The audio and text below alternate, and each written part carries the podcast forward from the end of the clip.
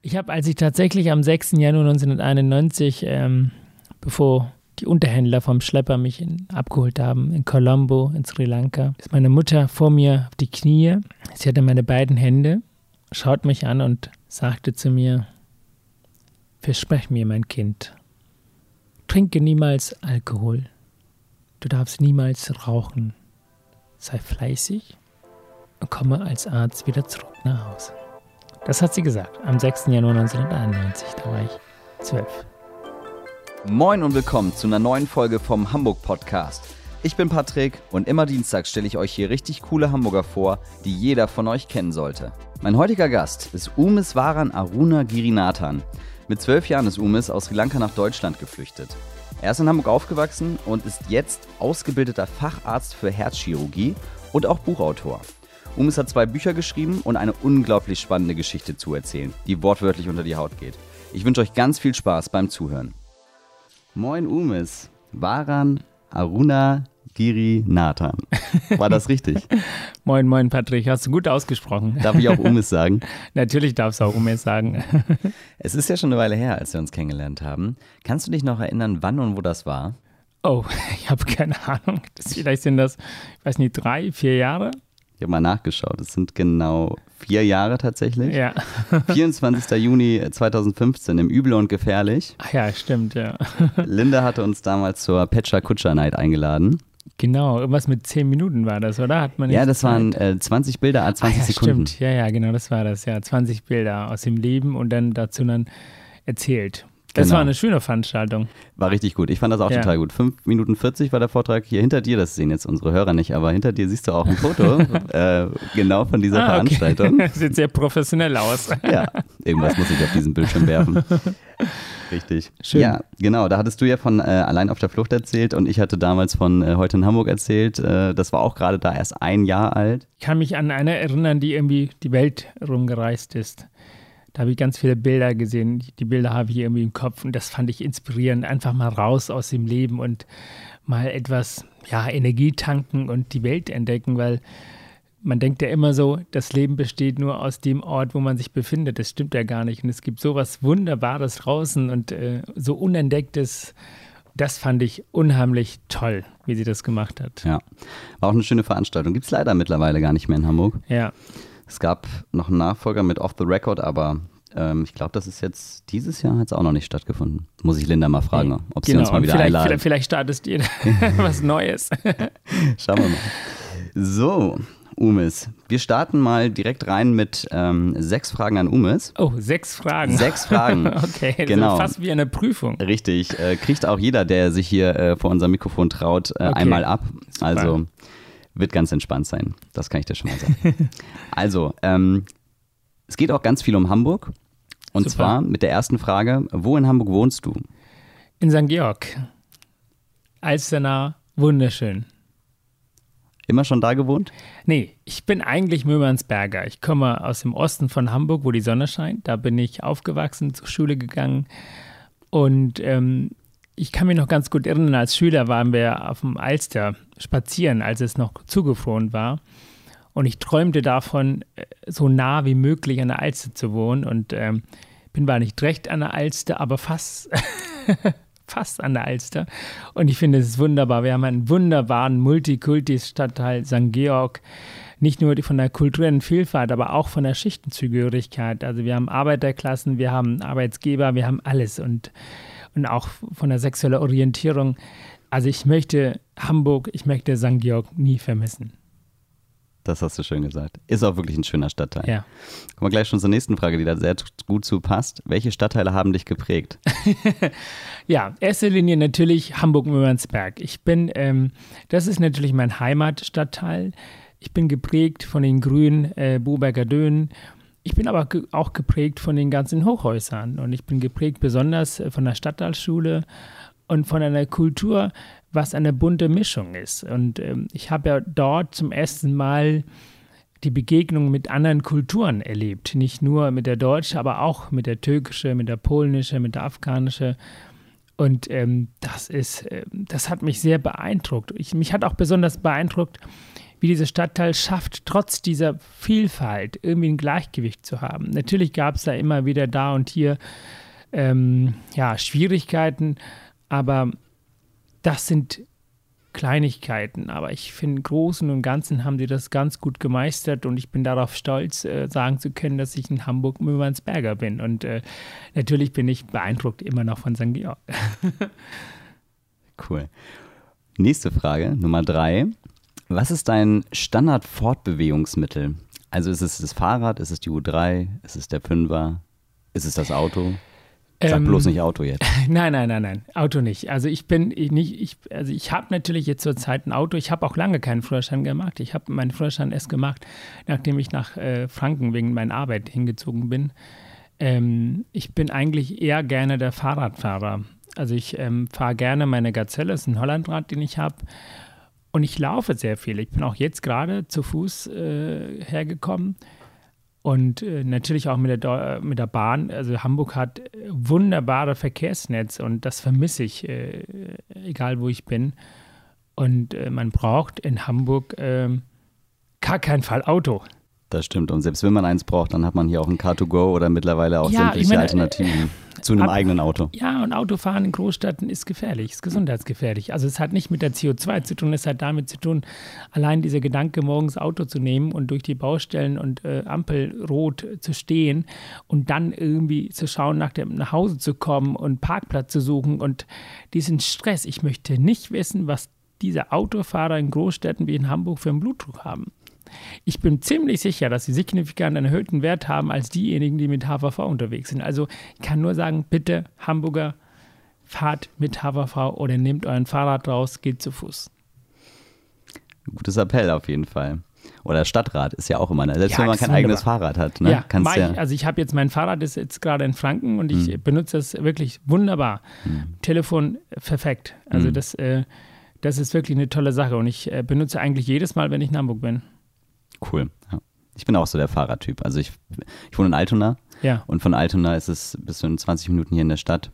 Es ist super entspannt. Ich liebe es. Ja. Es ist einfach und auch so befreiend. Auch man hat irgendwie nochmal so eine Zeit zum Nachdenken. Oder ja. Genauso wie beim Gehen eigentlich auch. Ne? Und es ist auch Sport, den man macht. Also ich habe damals noch, als ich im UKE hier gearbeitet habe, in St. Georg gewohnt, bin immer außen als da dann lang hingefahren, 20 Minuten hin, 20 Minuten. Das heißt, ich habe täglich unbewusst 40 Minuten Sport gemacht. Und äh, was gibt denn schon Besseres am Tag? Also das war schon Luxus.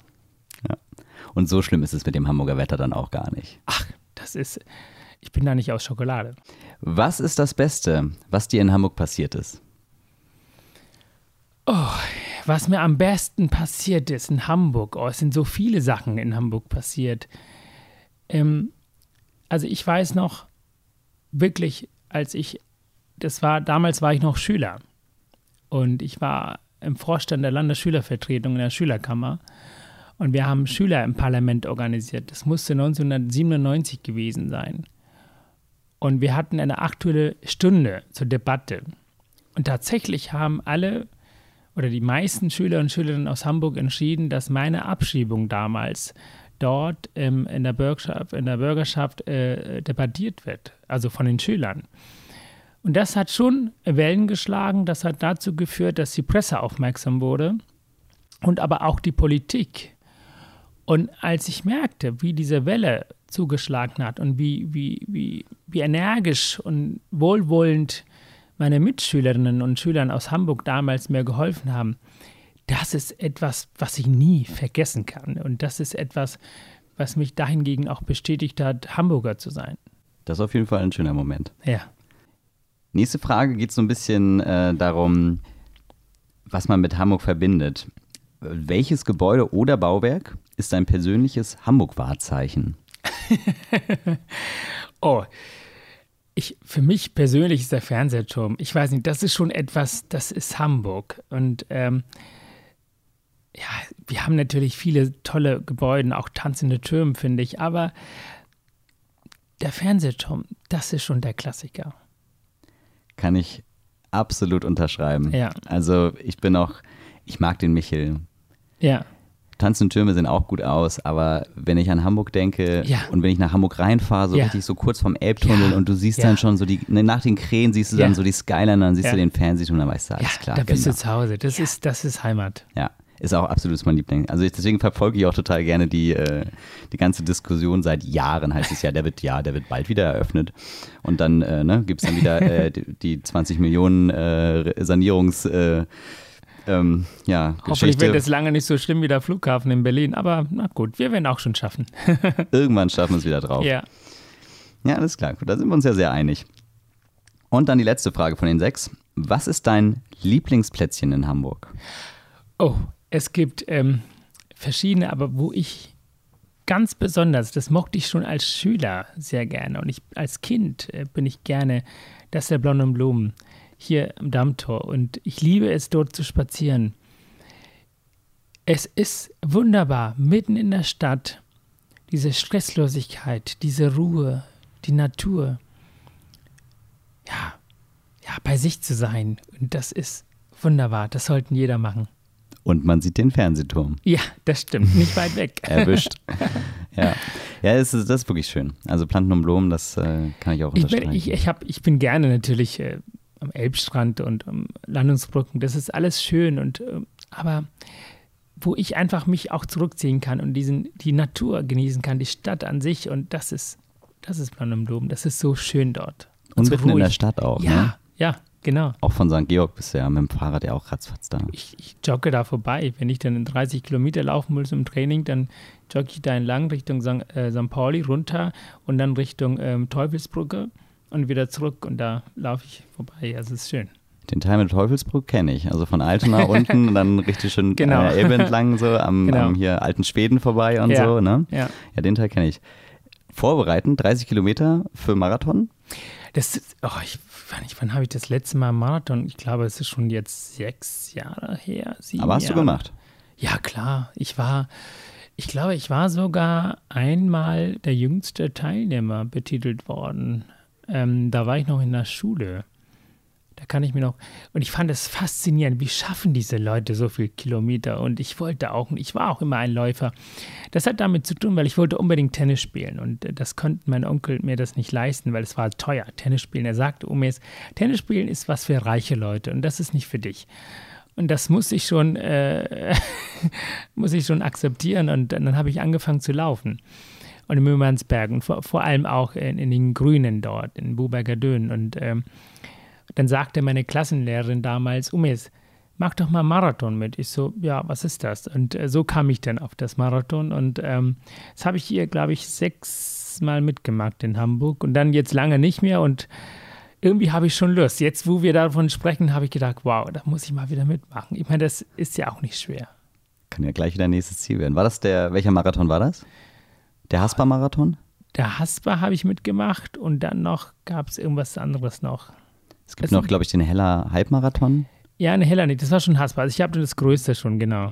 94, 95, ich weiß es Okay. nicht, habe ich schon Strecke vergessen. war, Strecke, Strecke war die gleiche. in Hamburger, genau. es ist wunderschön, weil die, ähm, es gibt eine Strecke, das ist ein bisschen schwierig, das ist die ab den 30., 35., weil da ist kaum Leute, da fehlen irgendwie, da, da hätte ich gerne mehr Menschen gewünscht.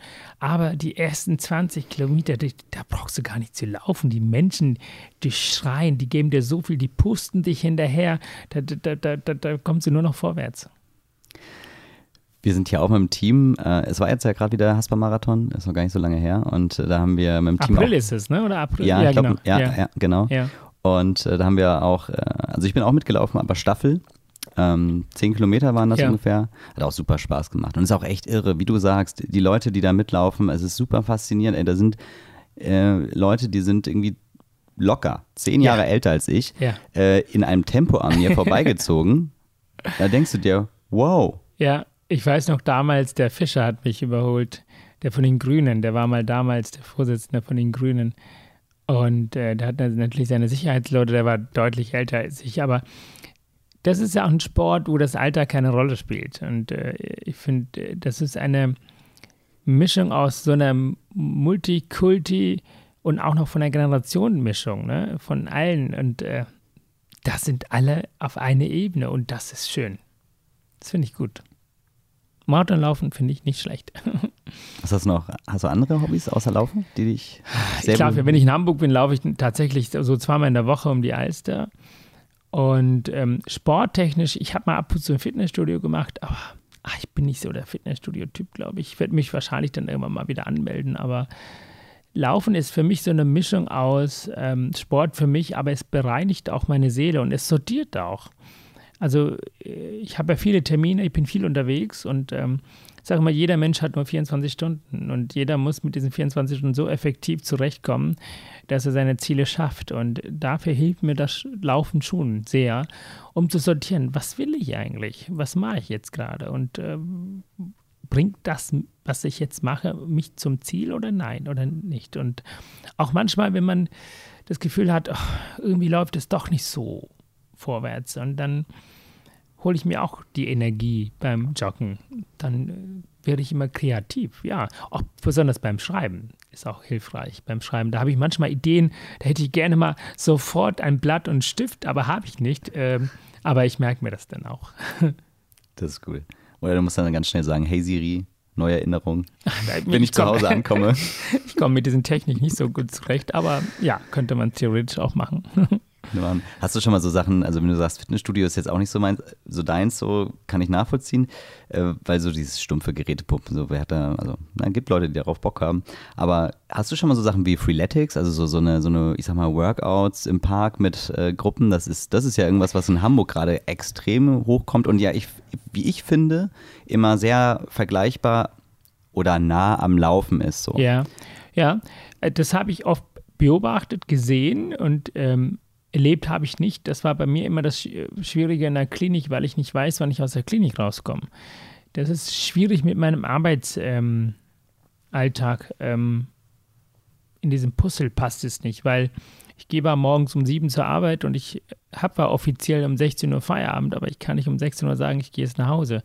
Und das passiert auch sehr selten. Und ähm, wenn jemand im Büro arbeitet oder im Schichtdienst arbeitet, dann ist es für den einfacher. Also es ist für mich ähm, schwierig, das so zu vereinbaren. Und ähm, aber jeden Fall, draußen in der Natur Sport zu machen, ist tausendmal besser wie in irgendeinem so Container-Studio. Definitiv, gerade wenn das Wetter wieder so schön ist. ja, genau. Wie jetzt im Sommer in Hamburg. Ja. So, jetzt kommen wir mal so ein bisschen zu dir. Du hast ähm, zwei Bücher geschrieben. Ja. Das erste Wann war das? Wann hast du das erst geschrieben? Schon ganz schön oh, her, ich ne? habe das Ewigkeit. Ich habe ja, veröffentlicht habe ich 2006. Mhm. Das ist schon Ewigkeit her. Das sind schon jetzt 13 Jahre her. Da war ich noch Student in Lübeck. Ähm, geschrieben habe ich ursprünglich schon in der Schulzeit, habe ich schon mhm. angefangen, vieles zu schreiben, wobei ich jetzt nicht das Ziel hatte, das zu einem Buch zu machen. Das war die Idee, das ist so ein Buch zu machen, das ist dann entstanden. Und ich hatte das erste Buch Allein auf der Flucht, da ging es um, um, meine Flucht und, äh, die Erfahrung als Kind im Bürgerkrieg auf Sri Lanka. Und äh, das war eine schöne Erfahrung und das hat mich wunderbar bereichert. Bereichert im Sinne von Erfahrungsaustausch äh, und ähm, hat mir auch eine Bühne gegeben, ein Sprachrohr, all das zu sagen, was ich schon immer sagen wollte und keiner mir zugehört hat. Und plötzlich, wenn du ein Buch in der Hand hast, dann hören dir die Menschen zu. Das heißt, es hat quasi angefangen wie so ein Tagebuch oder wie so ein, ich habe mal, du hast dir deine Geschichten zurecht, erstmal so, so irgendwie ja. einfach von der Seele gesprochen. Ich habe sehr viele Erfahrungen, also ich hatte, ich habe in der Schule, haben wir eine Schule, Schülerzeitung in Mümmernsberg, in der Gesamtschule, die Schülerzeitung hieß Wahre Hase, da habe ich immer wieder mal was geschrieben, so Gedichte und die mhm. Schülerzeitung musste halt gefüllt werden. Mhm. Also wenn die anderen wenig geschrieben haben, dann habe ich gedacht, ich muss dann mehr machen und äh, ähm, ich hatte so manche meiner Erfahrungen. Äh, ich, äh, meine erste Erfahrung war das damals, äh, es ging um meine sexuelle Orientierung, dass äh, tatsächlich ein äh, paar Schulkameraden mich angespuckt haben und in der Bahn. Das war für mich sowas, ja, das war ein sehr, sehr verletzendes, ein sehr, sehr traumatisierendes Erlebnis in der Nacht, als ich dann vom Tellerwaschen vom Restaurant nach Mitternacht nach Hause kam. Und ich könnte gar nicht schlafen. Ich habe mich hingelegt, ich hatte Tränen in den Augen und ich, ähm, ich bin tatsächlich Mitternacht aufgestanden und habe 15 Seiten geschrieben über das, was dort geschehen ist. Und, und ich habe, ja, und ich habe dann mit diesem Skript dann auch eine Kurzgeschichte dann gemacht und, ähm, und da, so habe ich angefangen. Das heißt, meine Trauma oder meine Bedürfnisse, die ich sagen will, die habe ich, wenn keiner mir zugehört hat, oder wenn ich, äh, das war eine für mich das beste Bearbeitung meiner Trauma. Und ich hatte dann in der Schule immer festgestellt über Vorurteile von Menschen. Also ich hatte festgestellt, dass zum Beispiel meine Kollegen aus der Türkei, die sind eigentlich, die sind gar nicht aus der Türkei, die sind in Deutschland geboren, aber deren Eltern aus der Türkei dann doch irgendwie, ach, der scheiß Kartoffel oder andersrum. Ja, warum fährt der denn am BMW? Wo hat der denn das her? Entschuldigung, der steht morgens um vier auf, hilft seinem Papa bei dem Gemüsehandel und kommt dann zur Schule und und ist in Ordnung, dass er dann damit Geld verdient, während du dann kurz vor acht noch aufstehst, zur Schule kommst. Also, also da habe ich festgestellt, die kennen sich untereinander nicht und neigen dann diese Vorurteile abzugeben und habe dann ein Plädoyer für Toleranz geschrieben, ein Skript, was nie veröffentlicht wurde. Und habe dann versucht, einen Verlag zu finden. Und nach fünf Jahren, wirklich, ich habe fünf Jahre lang gesucht, ich habe über 25 äh, Ablehnungen erhalten habe dann tatsächlich plötzlich die Stimme vom Konkretverlag aus Hamburg, äh, Konkret Literaturverlag, hörte ich, ah, das schöne Manuskript. Und so kam tatsächlich das erste Buch zur Welt. es ist ein Prozess. Ein Buchschreiben war für mich ein Prozess, weil ich bin kein Schriftsteller, ich bin kein Künstler, sondern ich bin ein, ich war damals ein Schüler, der sich natürlich für die Gesellschaft, vor allem auch für Politik interessiert hatte. Und so kam allein auf der Flucht zustande. Spannende Geschichte. Da können wir ja eigentlich auch schon mal so ein bisschen in, in, in, dein, in, dein, in die Story eigentlich auch von dem Buch einsteigen. Ja. Mit zwölf Jahren bist du aus Sri Lanka geflüchtet vom Bürgerkrieg. Ja. Schon mal heftig. Also, und auch noch alleine. Ja, also wenn ich, wenn ich manchmal Zwölfjährige begegne, ich habe ja manchmal auch Vorträge in Schulen und da frage ich mich tatsächlich, war ich tatsächlich zwölf? Ja, war ich. Ich war natürlich auf dem Papier zwölf Jahre alt, aber ich war schon deutlich reifer. Ähm, ich meine, ich bin natürlich geprägt von dem Bürgerkrieg und ähm, ich habe schon sehr früh die Verantwortung übernommen und ähm, ich habe schon mit elf Jahren das Geld verdient für die ganze Familie und ich habe am Straßenrand Obst und Gemüse verkauft und ähm, ich war selbstständig. Natürlich war ich ein Kind, aber ein Kind, was schon mit elf Jahren die Verantwortung übernommen hat, ist nicht mehr das Kind mit zwölf Jahren wie in Deutschland ist. Also das ist schon ein anderes Kind. Gewisse Reife, gewisse Erfahrung, gewisser Trauma, viel Verlust.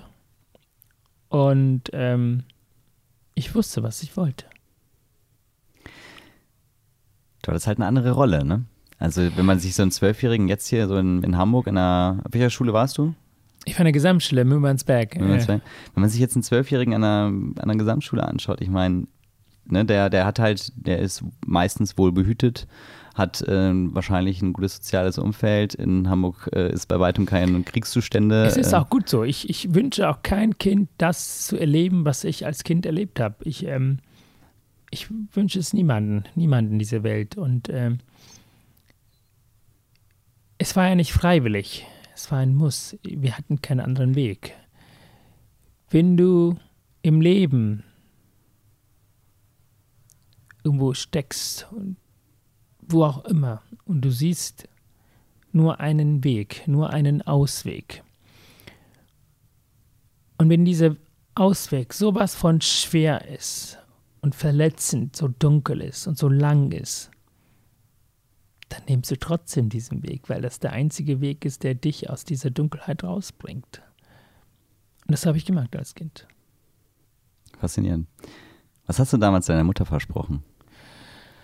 Oh, ich habe, als ich tatsächlich am 6. Januar 1991, ähm, bevor die Unterhändler vom Schlepper mich in, äh, abgeholt haben, in Colombo, in Sri Lanka, ist meine Mutter vor mir auf die Knie Sie hatte meine beiden Hände, schaut mich an und sagte zu mir, Versprech mir, mein Kind, trinke niemals Alkohol. Du darfst niemals rauchen. Sei fleißig und komme als Arzt wieder zurück nach Hause. Das hat sie gesagt am 6. Januar 1991, da war ich zwölf. Das war wunderschön, als ich das erste Mal aus Sri Lanka nach 23 Jahren zurückkam. Das war ein trauriger Anlass zur Beerdigung meines Vaters. Das ist ein Kapitel, den ich im zweiten Buch verarbeite, die Asche meines Vaters. Da stand ich tatsächlich mit meiner Mama unter dem Mangobaum, der Baum, den meine Mutter und meine verstorbene Schwester und ich mal vor 27 Jahren verpflanzt haben. Da fragte ich Mama, kannst du dich noch an den 6. Januar erinnern? Was ist das? So, Mama, an dem Tag hast du mich doch weggeschickt. Ja, Kind. Und weißt du noch, was du, welche Versprechen ich dir abgegeben habe? Sie konnte sich gar nicht an, an, an diese Versprechen erinnern und dann sagte ich ihr und sie war so traurig, sie war so depressiv. Die hat lange noch nicht den Tod mein, meines Vaters, damals war ja nicht mal zwei Wochen her, verarbeitet und als ich ihr das erzählte, hat sie tatsächlich ein Lächeln auf dem Gesicht gehabt. Das fand ich schön. ja, das war schön. Gerade weil du es auch eingehalten hast, würde ich mal sagen. Alle, alle Punkte, ja. Hast du ja sozusagen. Ja, das war auch für mich einfach, dies einzuhalten. Deshalb, weil ich ähm, auf Sri Lanka immer beobachtet habe, Menschen, die Alkohol getrunken haben, die waren immer so aggressiv. Und mhm. das ist ein Verhalten, den mochte ich nicht. Ich habe als Kind auch meinen Vater nicht erlaubt, zu Hause zu trinken. Ich habe die Flaschen immer kaputt gemacht. Die Palmenbier, Palmenwein waren das. Da habe ich mir Sand reingepackt oder Steine und die Flaschen kaputt. Und dadurch war das auch so für mich von als Kind schon immer etwas, nee, das machen Leute, die dumm sind. Das machen Leute, die irgendwie Alkohol, nee, nein, nein, nein. Und, und ich halte sehr viel von meiner Mutter. Und ich halte für meine, meine Mutter für eine für eine starke, eine wunderbare Persönlichkeit und ähm, sie hat sehr viel Einfluss auf mich und sehr positiven Einfluss und ähm, das hat mir oft geholfen und, äh, und heute bin ich ihr dankbar, dass sie das gemacht hat, weil ich finde als Mediziner heute schön, vom Patienten zu stehen, authentisch zu sein und auch von Patienten zu verlangen, nicht zu rauchen nicht wie 70 Prozent aller Mediziner als Raucher vom Patienten zu stehen, zu sagen, dass Rauchen ungesund ist. So kann ich mir mit gutem Gewissen erzählen und niemand kann das hinterfragen. als gerade als Arzt ist es natürlich, äh, ist es natürlich dann wirklich vorbildlich, wenn du, wenn du genau dich an diese Dinge ich hältst. Ich finde ich, ich find das für eine Grundvoraussetzung. Mhm. Weil dass wenn ich von einem Patienten das erwarte, wenn ich den aufklären will, dann ist die Glaubwürdigkeit, da, dass dieser Patient das auch so wahrnimmt, ähm, ist ja ganz anders.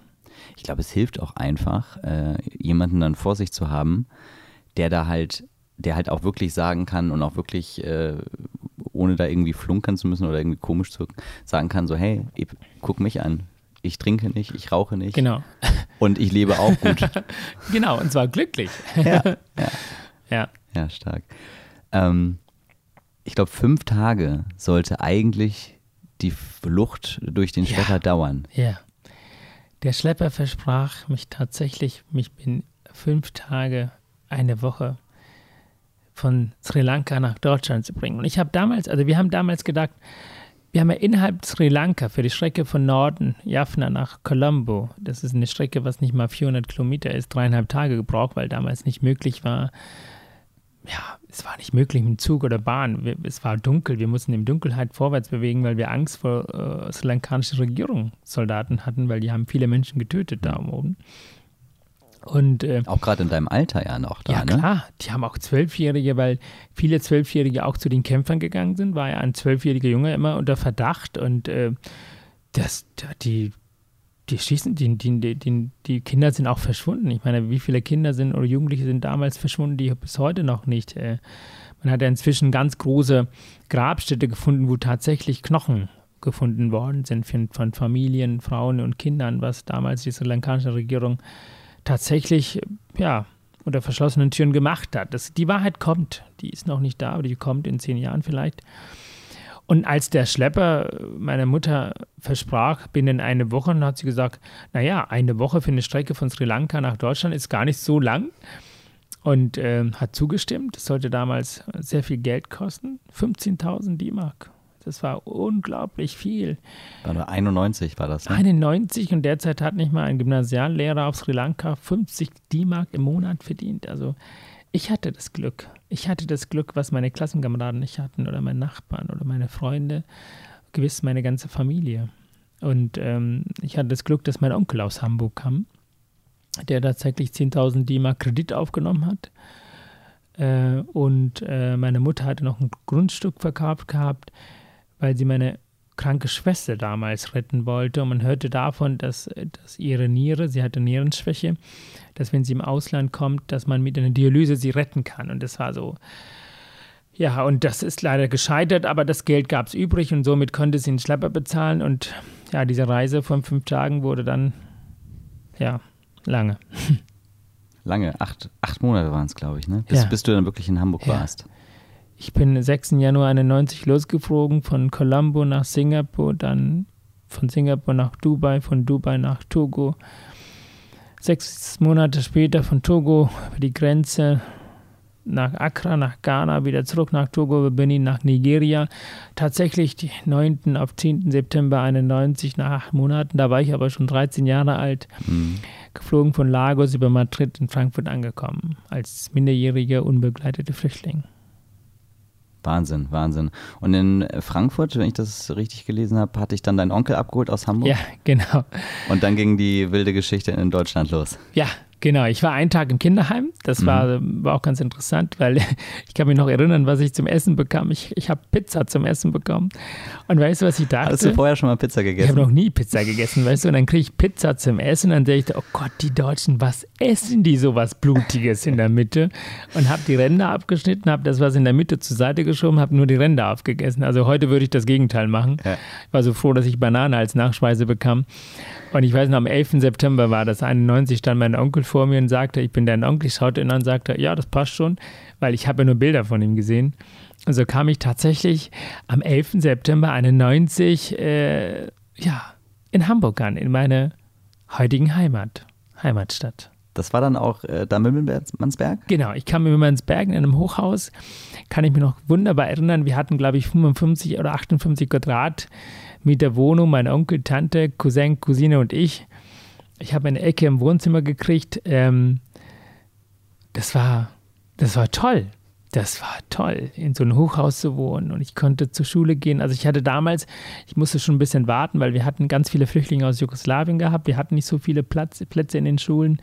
Es gab äh, Gesamtschule Wilhelmsburg, äh, Steilzob und die Mühmannsberg. Das waren die Schulen, die Vorbereitungsklassen hatten. Also heute nennt man die Integrationsklassen. Wegen Sprache und so. Genau, Sprache. Und ich äh, habe dann sechs Monate gewartet und habe dann in der Gesamtschule Mühmannsberg äh, einen Platz gekriegt. Und das war das Beste, was mir je passiert ist. Wahnsinn. Und war, warst du der Einzige aus Sri Lanka oder? Dort ähm, in der Schule, ja, genau. Hm, Da war ich, okay. also damals gab nicht so viele Flüchtlinge aus Sri Lanka. Hm. Und Deutschland ist auch nicht unbedingt Lieblingszielland für viele Tamilen aus, äh, Mhm. aus Sri Lanka, weil die doch gerne in englischsprachigen Raum äh, ankommen möchten, wie Großbritannien, in London leben sehr viele oder in Toronto, in Kanada. Es gibt schon in Paris und in Zürich, aber insgesamt weniger. Also in Deutschland ist nicht unbedingt Lieblingszielort für viele tamilische Flüchtlinge. Wegen der Sprache vor allem. Das war bestimmt für dich auch noch eine Herausforderung. Das äh, Also die deutsche Sprache auch Brocken. noch. ich komme ja bis heute noch nicht zurecht mit der deutschen Grammatik, aber das hat sicherlich auch mit meiner ja, Schwäche in der Sprache zu tun. Ich bin eher Naturwissenschaftler und ähm, das war ein Kampf. Wir haben jeden Tag 20 Vokabeln gelernt. Der, die, das, Katastrophe. Ja, das glaube ich dir aufs Wort. Ja. Irre. Und, und dann, wie- also du bist ja dann, dann warst du in, warst du in Hamburg, dann äh, bist du zur Schule gegangen, hast, ähm, warst ja auch dann eine Weile schon da, warst, glaube ich, Klassensprecher, Schulsprecher, hattest du schon Genau, gesagt. Ja. Und dann solltest du auf einmal abgeschoben werden? Ja, weil damals war das so, wenn man einen Asylantrag gestellt hat, das hat nicht, das hat ganz lange gedauert. Es hat über vier Jahre gedauert, bis das Verfahren äh, zum Prozess kam. Und dann bekam ich plötzlich von null auf nichts ein Schreiben, da war ich in der neunten Klasse äh, oder zehnte schon, äh, dass ich binnen drei Wochen Bundesrepublik Deutschland verlassen soll. Das war für mich, oh, das war für mich so was Traumatisches. Also ich, das war furchtbar. Das war, weißt du, stell dir vor, du, du, du bringst eine Pflanze, was nicht vielleicht in Deutschland wächst, und du bringst diese kleine Mangobäumchen und fütterst sie mit, mit, mit, mit Wasser und gibst Ernährung, gibst Frieden und Liebe, all das, was diese Bäumchen braucht, um groß zu werden. Und es fängt an, kleine Wurzeln zu entstehen. Und plötzlich kommst du als Behörde und zerreißt du aus der Erde. Und das ist schmerzhaft. Und ähm, das war auch schmerzhaft. Das war, ich hatte zweimal in meinem Leben so Schwachpunkte, bezeichne ich das mal, wo ich wirklich überfordert war. Das war eine der Momente, wo ich tatsächlich ähm, auch Gedanken hatte, ähm, ja, nicht mehr leben zu wollen. Das ähm, stand zweimal bei uns im Hochhaus im Ömernsberg im Elfenstock. Das war eine der Male. Da, da war ich einfach überfordert. Das war für mich ein, ein Trauma, dieser Moment, diesen Brief aufzumachen, zu erkennen, dass ich das Land verlassen muss. Und ähm, ich wünsche es niemanden. Kein Mensch hat sowas verdient, vor allem kein Kind. Und ähm, ja, aber heute bin ich froh, dass ich hier bin. ich meine, bei den, bei den sechs Fragen hast du es ja eigentlich auch schon gesagt, ne, was war dein schönstes Erlebnis äh, oder dein, ne, was, was dir passiert ja. ist, das Beste, was dir passiert ja. ist in Hamburg. Und da meinst du ja auch schon, dass da gerade der, der Halt von Nachbarn und Freunden besonders ja, genau. gut war in der Zeit, das oder? Ist wunderbar. Und das ist das, was mich so ja, als Hamburger prägt. Dieser Menschen, die Stadt, die Nachbarn, die Lehrer, die Eltern meiner Klassenkameraden, die sind auf die Straße gegangen und die Leute haben Geld gesammelt, die haben für mich ihre Stimme abgegeben und diese, dieses Verhalten von der Gesellschaft, das hat mich zu einem gemacht, was ich heute bin, dass ich stolz sagen kann, ich bin ein stolzer Hamburger. Ich bin immer noch hier. Du bist immer noch hier.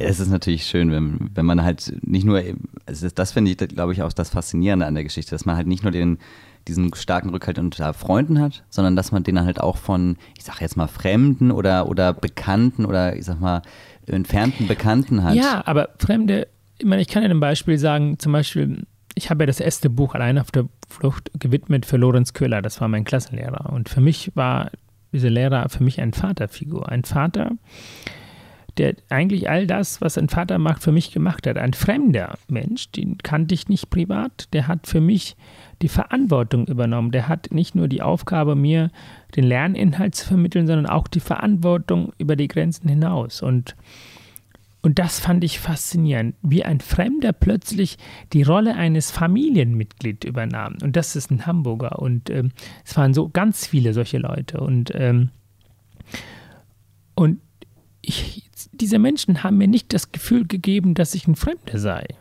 Und das fand ich toll. Und das ist nicht selbstverständlich. Hm.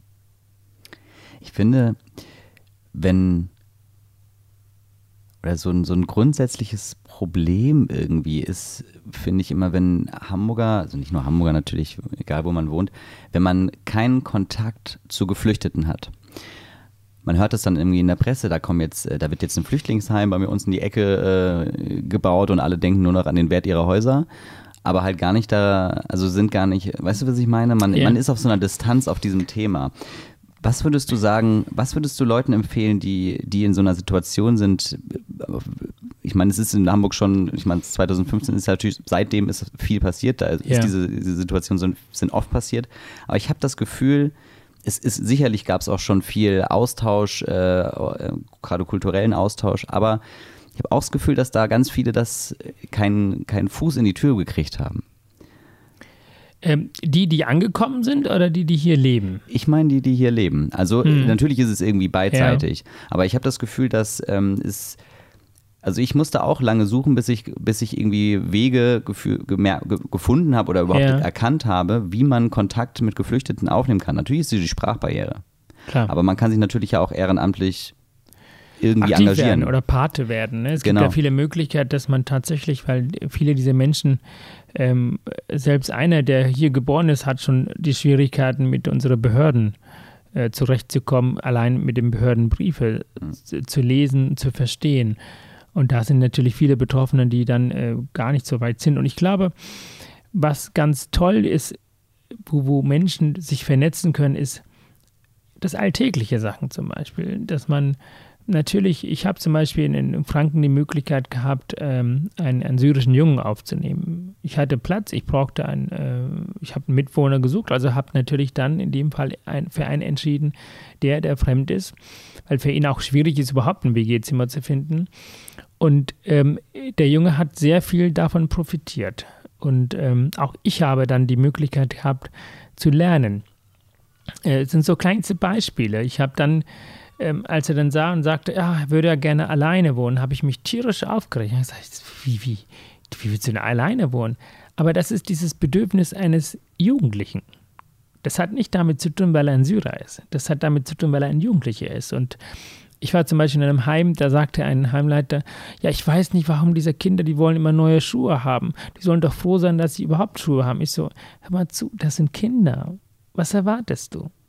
Wenn du dein Kind zu Hause hast und du hast die Möglichkeit, neue Schuhe denen anzubieten oder gebraucht, dein Kind möchte auch neue Schuhe. Das, ist, das hat mit dem Kind zu tun und nicht damit zu tun, weil er in Syrien geboren ist, weil so weit denken sie nicht. Die sind nicht erwachsen, dass sie das differenzieren. Und diese empathische Verhaltensmuster, das fehlt natürlich bei uns in der Gesellschaft. Ähm, man darf eins nicht vergessen, in der gesamten äh, Problematik, dass nicht, dass wir natürlich die Menschen, die zu uns kommen, als Fremde wahrnehmen. Aber auch diese Menschen, die zu uns kommen, die nehmen ja uns auch als Fremde wahr. Und die Vorurteile gibt es nicht nur von unserer Seite, sondern auch andersrum. Und das sind diese Hindernisse. Also wir müssen langfristig dafür sorgen, dass Dialoge existieren. Dialog bedeutet auch, dass wir miteinander sprechen. Und sprechen bedeutet, dass wir eine Sprache brauchen. Die Sprache in diesem Gesellschaft ist die deutsche Sprache. Also muss man zusehen, dass möglichst viele ganz gut dort sprechen. Und ähm, sprechen tut man nicht, wenn man aus dem Buch lernt. Sprechen tut man aus dem Alltag. Und das ist zum Beispiel Sport wenn man gemeinsam Sport betätigt. Aber auch Arbeit ist für mich ein, ein, ein hervorragende äh, treibende Kraft äh, für Beschleunigung der Integration. Wenn wir Menschen haben, die nicht Arbeits, die kein Arbeitserlaubnis bekommen, weil sie nicht arbeiten dürfen, dann kriegen wir diese Menschen auch nicht in der Gesellschaft, weil stell dir vor, du kommst in ein fremden Land und du bist nicht unbedingt sprachlich begabt du schämst dich. Du traust dich gar nicht, diese Sprache auszusprechen, weil du Angst hast. Du könntest irgendwie falsch aussprechen, die Leute können dich auslachen. Das, hab, das hatte ich ganz lange gehabt als Kind und Jugendliche. Und, ähm, aber wenn du arbeiten musst, du musst, du musst deinen Mund aufmachen. Und das zwingt dich zu sprechen. Und es ist ja nicht nur Sprache, man lernt ja auch, wie das Land, wie das System überhaupt funktioniert und auch die finanzielle Verantwortung zu übernehmen. Das habe ich zum Beispiel nie verstanden. Ich habe als Kind ich habe hier gekämpft, um Gottes Willen, das war ein Kampf, das war immer ein Kampf, äh, Arbeitserlaubnis zu bekommen. Da habe ich gesagt, ey Leute, ich habe mit elf Jahren mein Geld, eigenes Geld selbst verdient. Warum verdammt nochmal darf ich mit 18, 19 nicht arbeiten, muss warten, dass es mir Arbeitserlaubnis gibt?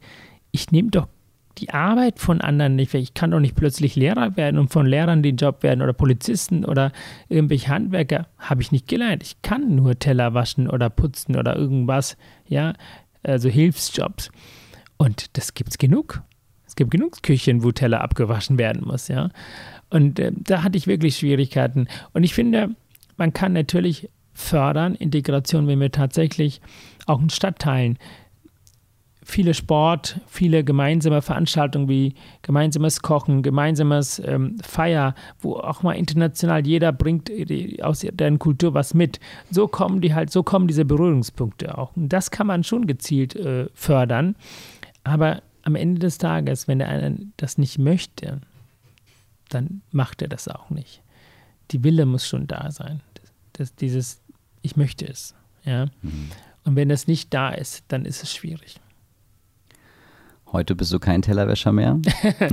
Äh, nein, ich habe heute früh noch ganz viel gewaschen, weil es stand seit Wochen irgendwie ungewaschen. Ich habe gesagt, oh, jetzt, du musst mal erstmal langsam aktiv werden.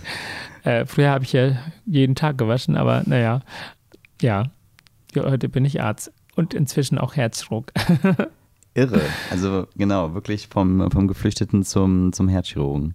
Das ist ja eigentlich, also das ist ja eigentlich auch ne, logischerweise, wenn du, wenn es einen Artikel über dich gibt, wenn es irgendwie ein Video über dich gibt und sicherlich auch bei diesem Podcast, ist das natürlich der, ist, ist das natürlich die Punchline, ne? So der, irgendwie der Geflüchtete, irgendwie so die Traumstory, der zu einem Arzt. Ja. Hammer.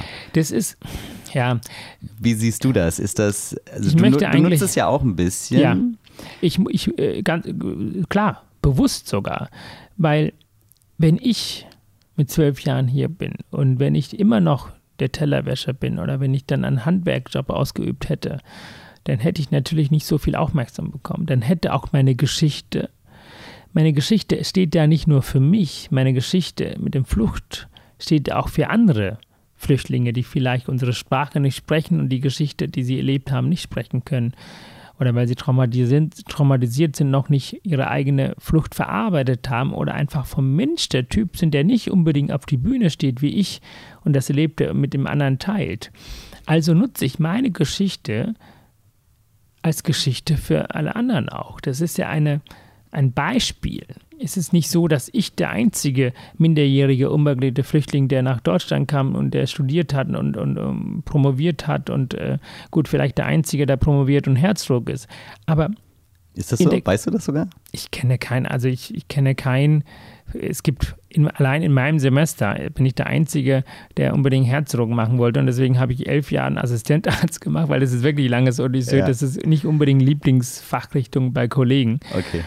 Und es ist so, dass man muss ja nicht unbedingt Akademiker werden, wenn man gut sich integrieren will oder wenn man, ne? Aber es ist mein Vorteil, weil der Titel für die Presse, der ehemalige Flüchtlingskind wird zum Herzdrogen, wird gerne wahrgenommen, zur Kenntnis genommen. Also nutze ich meine Geschichte zu erzählen, um diesen Dialog, wovon ich vorhin sprach, zu fördern, zu sensibilisieren, Augen zu öffnen. Und, ähm, und das klappt wunderbar. Und das, Finde ich auch total richtig. Also es ist ja auch, es ist ja total richtig. aber Ähm, weißt du, der, der. Punkt ist nur, ich bin da immer noch Umes. Ja. Und das ist mir wichtig. Und äh, ich schreibe nebenbei Bücher und ich bin Autor, aber das ist mein Hobby. Ja. Aber ich bin auch Tellerwäscher und das kann ich ziemlich gut. Ja, und ich war Küchenhelfer jahrelang. Ich habe in der Pflege gearbeitet und ich wurde immer gelobt und ich wäre auch ein guter Pfleger gewesen. Und äh, somit, und ich war ein, der beste Verkäufer in dem Laden bei uns in der Straße in Sri Lanka und ich bin auch ein guter Verkäufer. Auch das gehört zu meinen Berufen. Ja, ich identifiziere mich mit der Reinigungskraft mindestens genauso wie mit meinen Kollegen, die Ärzte sind. Ja? Weil auch das hat mich geprägt. Teller waschen in Altona am Bahnhof in dem Restaurant oder am Siemensplatz, ja, Restaurant Antikes hieß es da. Der Besitzer war Walter Frosch, das war ein ehemaliger St. Pauli-Spieler, ein ganz toller Chef. Ganz, ganz, wirklich ein unheimlich sympathischer Mensch, der leider inzwischen verstorben ist und für den habe ich Teller gewaschen und ähm, das war eine Riesenfeier, wenn St. Pauli gewonnen hat. Das war toll und wir haben uns natürlich auch gefreut als Hamburger irgendwie schon. Und ähm, aber ja, auch das gehört zu meinem Beruf. Also ich identifiziere mit allen Berufen, die ich bisher ausgeführt habe und ich bin nicht nur Herzschruck. Wie lange hast du jetzt, ähm, wie lange, also du bist, du bist jetzt ja wirklich Herzchirurg. Deine Facharztausbildung ist zu Ende? Ja, endlich. Das, es war ein Kampf. Äh, Ich habe wirklich dafür gekämpft und ich bin seit jetzt genau 14 Tagen bin ich Herzschruck. Ich habe in München die Prüfung absolviert und ähm, ja, bin glücklich. Herzlichen Glückwunsch auf Danke, Fall. vielen Dank. Wie lange hat das jetzt insgesamt gedauert, dieser Über elf Jahre. elf Jahre? Weil in Deutschland ist leider nicht geregelt die Facharztausbildung. Du bist zwar fertig mit dem Studium, es gibt ein Curriculum von der Landesärztekammer, aber der Vorgesetzte ist nicht verpflichtet, dich auszubilden. Es wird auch nicht kontrolliert. Bin ja damals vom Eppendorf nach Franken gegangen, weil ich halt hier nicht vorwärts kam, weil ich hier nicht ausgebildet wurde. Deswegen bin ich nach Bad Neustadt in der Saale von 1,8 Millionen Großstadt, mein Heimat. Das war für mich so schmerzhaft. Ich habe sogar ein, ein, ein Kapitel in dem zweiten Buch gewidmet, ja, Sehnsucht nach Hamburg. Es war für mich, als wenn, wenn, wenn meine Freunde aus Hamburg mich angerufen haben und gefragt haben, wie geht's dir? Und dann habe ich gefragt, kennst du das Gefühl von Liebeskummer? Das ist das Gefühl, was ich empfinde, weil ich Hamburg einfach vermisst habe. Und aber weißt du, wenn du im Leben deine Ziele erreichen willst, dann musst du mobil sein. Dann musst du das Emotionale manchmal zur Seite packen. Manchmal ist der Weg, um diesen bestimmten Ziel zu erreichen, schmerzhaft. Aber wenn du das erreicht hast, dann ist das Beste, was dir passieren kann. So wie jetzt der Fall ist. Du hast auf jeden Fall jetzt alle Versprechen eingelöst, äh, die du deiner Mutter gegeben hast, was ja schon mal wirklich ähm, eine Hammerleistung ist. Also vor allem der Teil mit dem Herzchirurg. Ähm, ja, irre. Also ich finde die, find die Geschichte auf jeden Fall sehr faszinierend. ja, ich habe damals also, schon, als wir auf der Bühne standen. Also da, da, also da habe ich das das erste Mal gehört. Das war, da habe ich glaube ich über die Flucht, glaube ich. Äh, genau, es ging genau. ums erste Buch, genau, ja, genau, genau, genau das, ja. und dann halt eben auch die Bilder, die du gezeigt hast, mhm. wie, fing an, glaube ich, mit einem Bild von deinen Eltern und dann ja. halt, wie du einfach diese Flüchtlingsströme oder diese, genau. ne, von gesehen hast, die Fotos waren ja wahrscheinlich nicht von, von dir, du hattest ja wahrscheinlich keine Kamera genau, dabei. Nee, da hatte ich nicht. Das war, das war ein Beispiel. Also ich habe nur genau. die Bilder von tamilischen Flüchtlingen äh, geholt und mhm. aus dem Netz und äh, also es sind einfach, ich bin natürlich von dem Thema Flucht so geprägt und deswegen war für mich das beste Buch natürlich, wo das, wo dieser Thema Flucht und der Bürgerkrieg verarbeitet wird. Und, und natürlich in dem zweiten Buch, das ist natürlich gewidmet für das Thema Integration und ähm, was auch den Dialog fördern soll. Wenn ich schon diese Erfahrung hinter mir gebracht habe, dann finde ich es wichtig, die, diese Erfahrung zu berichten, weil ich nicht nur äh, die Dankbarkeit damit aussprechen will, aber auch diejenigen, die jetzt zu uns kommen, ermutigen will, so ähnlichen Weg zu folgen. Also ich erwarte nicht, dass jeder, der hier kommt, Abitur machen, studiert und Herzruck wird und sich promoviert. Nein, das, darum geht es nicht. Aber es geht darum, dass diese Menschen hier ankommen sollen. Dieses fremde Land, den sie mit ihren ja, Augen sehen, zu dem eigenen machen. So wie ich das gemacht habe. Ich habe es ja nicht alleine geschafft. Ich habe es deshalb geschafft, weil ich wunderbare Menschen hier habe, die den Weg wirklich ja, einfach gemacht haben. Es kommt ja, also das aktuelle Buch heißt ja Der fremde Deutsche, Leben zwischen den Kulturen. Ähm, ist, ist schon das dritte Buch geplant? Ja, ich habe äh, heute noch zufällig äh, am Hauptbahnhof die, ähm, äh, die Leiterin von Sachbuchabteilung von Rowold Verlag getroffen. Ah, okay. Und mit der nochmal geschnackt. Und ähm, ja, das nächste Buch, äh, davon habe ich schon drei Kapitel fertig. Und ich äh, werde das ähm, noch in den nächsten Wochen fertig schreiben. Kommt aber erst zum Herbst 2020 raus.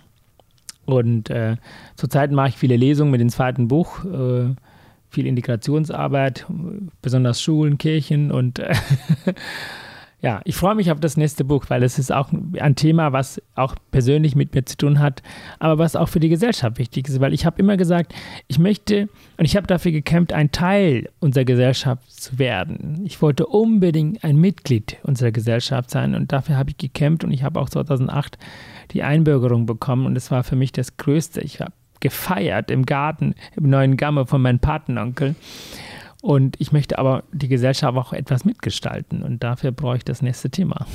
Sehr gut. Ich rieche schon Politik in deiner Stimme. Politik Irgendwann ist mal. unheimlich wichtig. Also wer sich für Politik nicht interessiert und wer einen Beitrag für Politik nicht leistet, finde ich, äh, der gestaltet die Gesellschaft nicht. Und ähm, äh, wenn ich dann die Gesellschaft mitgestalte, bin ich auch berechtigt, auch Kritik auszuüben zu denen, die das machen.